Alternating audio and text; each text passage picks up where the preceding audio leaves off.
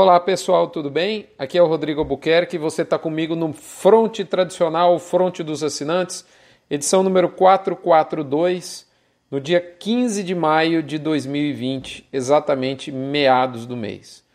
Dessa vez o título vem Proteção para o segundo semestre. Moçada, eu digo para vocês com muita transparência e correção que eu não estou preocupado com o que vai acontecer com o preço da arroba no segundo semestre de 2020. Vamos entender por quê? Não sem antes ir direto para o recadinho da mãe Diná. Mãe Diná diz assim, ó, o mercado vai assoprar com uma mão e bater com a outra? Quem sabe ele não vai poupar o pecuarista de um fundo de safra pressionado em troca de uma entre safra sem sobressaltos de valorização da arroba? Lembre-se, tudo pode acontecer, inclusive não acontecer nada. Se você olhar no front, no, no front não, desculpe, na bolsa agora, uma espécie de mãe de Iná eletrônica, né? Ela coloca, por curiosidade, nesse momento aqui na tela, os preços daqui até o final do ano orbitando aí dois, três reais a menos ou a mais, abaixo ou acima, melhor dizendo, de o preço é, de, de, de 200 reais, né? Então você pega aí é, o contrato mês presente 200 reais e 85 centavos, o, o outubro 198,60 é, o dezembro 203 e alguma coisinha, ou seja, mais ou menos 200 reais. Então a bolsa está dizendo o seguinte: de agora até o final do ano nós vamos brincar aí com esse boi de 200. É, é algo que realmente pode ocorrer, segundo a mãe Diná. Muito bem. Segundo ponto, antes da gente ir para o tema principal do, do, do Front Premium dessa semana, nós falamos do BIF Radar que veio com uma alteração bastante importante. 65% de chance de estabilidade no curto prazo. Isso foi uma mudança bem forte com a semana passada. Agora a chance de queda cai para 20% e a chance de alta sobe, sobe para 15%, mas ainda é bastante diminuto. O que a gente vê mesmo é uma tendência de estabilidade no curto e no curtíssimo prazo, ok? Uma outra praça com alguma pressão maior principalmente as praças que estão aí com déficit hídrico, mas você sabe, é, para saber do curto prazo, é o mini front. A gente só dá uma pinceladinha aqui, traduzindo em números aqui no BIF Radar. Muito bem. Lado B do boi. Lado B do boi, é, ah, eu diria que nós vamos responder basicamente a pergunta que eu fiz no, no começo, né? É, dizendo que eu não estou preocupado com o preço da arroba no segundo semestre e eu te perguntava por quê. E o, a resposta para essa pergunta, eu diria que ela é simples, mas ela é uma história, apesar de ser simples, ela é longa e ela começa lá nos idos de novembro do ano passado. E eu vou resumir da seguinte forma, com iniciando lembrando que no dia 20 de novembro eu fui no evento anual da Radar Investimentos, até na oportunidade tive a oportunidade de conversar com o um economista da, da Necton, o André Perfeito, tá certo? E depois, ruminando tudo que eu conversei, o que eu pensei, o que eu tive de informação no, naquele evento, eu falei: bom, vou vender toda a safra 2019-20 de boiada numa tacada só. Eu saí dali decidido a fazer isso. E eu vi uma alta sendo ofertada pelo mercado futuro com uma magnitude de 35 a 40% é, é, pensando aí no outubro de 2020 em relação ao que na época projetado contra o outubro de 2019 que tinha acabado de, de passar, de virar passado, a gente via um outubro de 2020 cotado acima de 220 reais por arroba. E aí saí de lá com esse propósito, com essa decisão, melhor dizendo. É, lembro que dormi à noite em São João da Boa Vista e de lá fui para Campinas e já fui mexendo doce a bordo da viatura do Maurício Veloso, que me deu uma carona até a Campinas num evento da Asbran que eu fui, tá? Bom, é, e aí o que eu tentei fazer foi um termo de preço fixo com o frigorífico que eu mantinha relacionamento. Afinal de contas, eu tinha chegado à conclusão que dá uma peitada com o mercado futuro, com a volatilidade que se apresentava lá em novembro, com uma quantidade grande de lotes e em alguns em meses com restrição de liquidez, de fato não é o meu perfil. Resultado, eu tomei uma porteirada na cara, né? nem me retornaram as tentativas de contato. E eu fiquei, para falar bem a verdade, pé da vida, porque a indústria fomenta a ferramenta, você identifica o exato momento da melhor venda, vai lá procurá-los com, com, retornando né? É, é, a oferta que lhe foi feita e você não tem o retorno. Bom, mal eu sabia que esse seria o menor dos problemas que nós iríamos enfrentar em 2020. Mas quem não tem cão caça com gato, e para não perder a oportunidade eu não me dei por vencido e eu acabei desenvolvendo, na, aí já no aeroporto de, de Viracopos, eu lembro direitinho, um contrato de boi a termo para a safra 19 e 20 com outra indústria com a qual eu também mantinha relacionamento, mas um pouco mais distante. Porém, isso me custou até iniciar esse processo e finalizar alguns dias. E para não ficar parado de maneira adicional, é, eu também comprei imediatamente puts, porque eu falei, bom, se esse negócio demorar para sair, eu já estou com as puts no bolso que protegiam o meu custo de produção e me davam uma margem pequena. E era o que restava a fazer durante esse lapso de tempo entre em que eu entre o, a ação de eu desenvolver esse novo contrato e contato, reativar o contato. É, em resumo, o novo contrato foi gestado e ele acabou ficando debaixo da manga num primeiro momento, porque o mercado, como eu previa, retrocedeu de maneira rápida e intensa, como deveria ser, é, até mesmo antes da elaboração final do acordo desse, dessa política de termo. Menos mal que eu tomei a decisão de comprar as puts e elas estavam na guaiaca e me protegiam de algum mal que poderia vir e eu não tinha ideia que vinha e de fato veio mesmo. Bom, logo no início de maio veio virada do ano e tal, o mercado baixou e eu comecei a fazer operações no mercado futuro para ir amealhando é, alguns trocados para reembolsar a fazenda desse, desse gasto de puts e assim eu consegui fazer. O fato é que é, o mercado começou o ano, deu uma, uma, uma baqueada, e aí fevereiro, janeiro, né, fevereiro, e aí em março ele recuperou, e aí eu resolvi trocar de estratégia. E eu ativei o contrato que estava na gaveta desde novembro de 2019, fiz o termo fixo na, no começo de março, quando o mercado respirou né, para as águas. Ele, ele não voltou lá nos 220 outubro, eu fiz o, o termo fixo abaixo desse pico, né, de novembro, mas é, num termo que me dava um fluxo de caixa mínimo que, que era o que eu precisava para girar o ano. E o ano, já no início de março, já se mostrava como um ano absolutamente desafiador. Então foi feito o termo de preço fixo para as águas e para o confinamento, e além disso foi feita a gestão de risco de custo de confinamento, porque eu travei as diárias né, na parceria do Boitel com a Grande Lago ainda em fevereiro, quando eu fechei o volume de gado para o ano.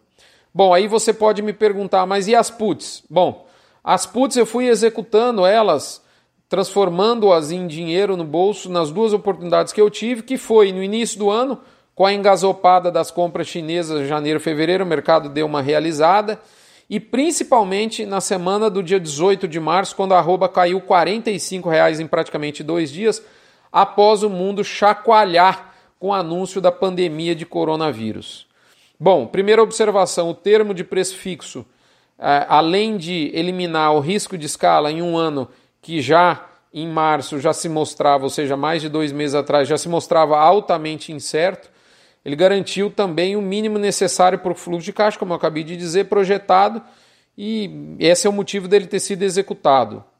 Né? Segundo, eu resolvi não tomar qualquer risco, a não ser o risco de base, implícito na operação de termo fixo, eu já antevia a possibilidade de problemas com plantas, que hoje é o grande preocupação, por exemplo, da indústria de carne norte-americana.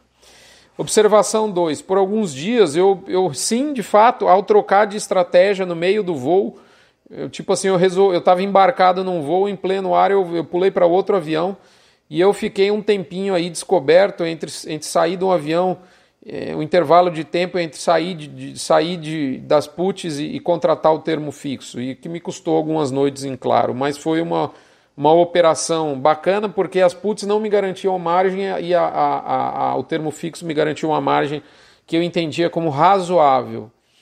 e aí adicionando a essas margens obtidas com o termo fixo as operações em bolsa, eu voltei para o mínimo que eu, que eu preciso para o meu fluxo de caixa que foi projetado. Bom, o lucro mínimo dessa forma estava garantido. Antes de seguir essa conversa, vamos parar por aqui, eu vou lembrar vocês do, dos nossos parceiros. MSD Saúde e Reprodução Animal, Vemax, aditivo à base de virginamicina da Fibro, Nutron Cargill, marca forte da nutrição da pecuária de corte brasileira, UPL Pronutiva, unindo controle mais biosoluções para que você tenha uma, uma saúde vegetal plena, Cicobi Cred Goiás, a nossa agência do cooperativismo bancário goiano, e por fim Boitel da Agropecuária Grande Lago de Jussara, Goiás. Muito bem, estava ali dizendo que o lucro mínimo estava garantido, mas ainda faltava alguma coisa. E eu confesso a você que o ano está tão louco, gente, mas está tão louco, que eu digo para você que antes de eu fazer o termo, eu estava profundamente preocupado, dado ao nível brutal, boçal de incerteza do ano. Mas depois de fazer o termo, eu continuei ainda assim sem dormir e eu confesso que por vezes acordei de madrugada porque eu nunca me saiu da cabeça a possibilidade da arroba continuar firme, mesmo né, com o enredo tenebroso de 2020, porque, afinal de contas, nós somos o hipermercado do mundo, que é um mantra que eu tenho repetido para mim seguidamente. Bom, o que, que eu fiz? Eu apliquei uma parte, até então eu tinha já comprado as puts, de novo, recapitulando, realizado as puts e migrado a gestão de risco para o termo. Então eu resolvi é, pegar os, as puts me deram um lucro muito bom. Para cada um real que eu investi nas puts, lembrando que elas me deram entre 5 e 8 reais de retorno. Né? Então eu, eu, eu peguei uma parte desses lucros, paguei o imposto de renda que tem que ser pago tá certo? Outra parte, eu, eu aliado com o lucro de pequenas operações no mercado futuro, e eu comprei call para os meses em que haverá abate concentrado de confinamento, não para os meses de safra, mas para os meses de abate concentrado de confinamento, leia-se julho, setembro, outubro e novembro. Bom, moral da história, tô eu aqui com o termo fixo, a margem garantida, o risco de escala garantido, o risco de base gerenciado, porque no meu contrato eu gerencio, tem uma cláusula que gerencia esse risco de base, e, e podendo participar da alta, porque eu tô, eu vou abrir os números de maneira muito tranquila para você. Comprado em call de agosto de strike 200, call de outubro de strike 205 e uma operação estruturada de opções chamada Butterfly ou Fly para o mês de julho, na qual terei ganho se o mercado passar entre 200 e 210, com um pico em 205. Detalhe: todas essas operações me custaram entre 82 centavos e R$ 2,63 por arroba. Elas tiveram preço médio, é, esse foi o range, né? O preço médio foi ponderado foi de 1,19. Em caso de haver lucro na B3, ele será adicionado ao que ficou combinado, que é o que eu vou receber no termo fixo, né? Lembrando que eu, é, o lucro da, das operações na bolsa que eu obtive até agora, eu joguei aloquei para os abates da safra de pasto, visto que já foram realizados, falta só um abate, tá certo? Eu engordei essa conta das arrobas travadas a pasto e para o segundo semestre fiquei com as operações que me, me potencializam participar de uma eventual recuperação da arroba. E eu garanto que eu só fiquei sossegado depois que eu montei essa estratégia na B3 complementar ao termo fixo, porque aí sim eu estou protegido da baixa e da alta estou é, é, protegido da baixa, visto que o nível da venda foi travado. Muito bem. Em um ano de pandemia, o que eu fiz, leia-se, traduzindo tudo isso que eu falei para vocês, eu assumi minha total humildade frente ao mercado. Eu desisti de tentar acertar para onde o boi vai e onde não vai. Eu tenho o cenário mais provável que é o boi resistir. Esse continua sendo o meu cenário. Só que ao invés de tentar lucrar, como eu disse há algumas semanas, eu tentei desculpa, ao invés de tentar acertar, eu resolvi tentar lucrar. A minha estratégia é mais ou menos uma estratégia flex, porque ela protege da baixa, ao mesmo tempo que me permite participar de uma eventual e provável, diga-se de passagem, eh, de um eventual e provável aquecimento da arroba. principalmente nesse leque aí entre boi de pasto e boi de confinamento, que é o que eu estou vendo aí nos próximos, entre junho e agosto. Volto a dizer, eu não faço parte dos megafones que propalam a mais absoluta catástrofe para o bovino brasileiro em 2020.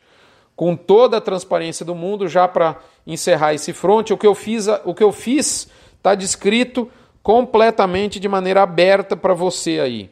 Confesso que a espinha gelou por vezes depois de eu ter feito uma operação e também gelou por vezes depois de eu não ter feito algumas operações.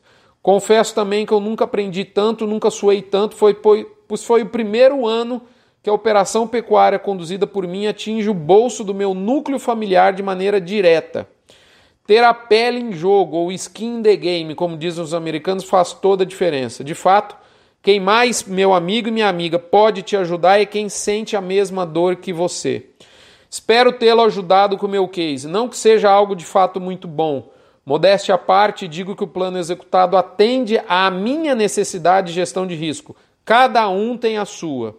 O plano de voo está pronto, mas eu sigo alerta porque sempre dá para fazer um upgrade de cabine ou pelo menos do lanchinho de bordo. Eu finalizo te deixando um ensinamento. O melhor sintoma que a gestão de risco foi bem executada é o sono.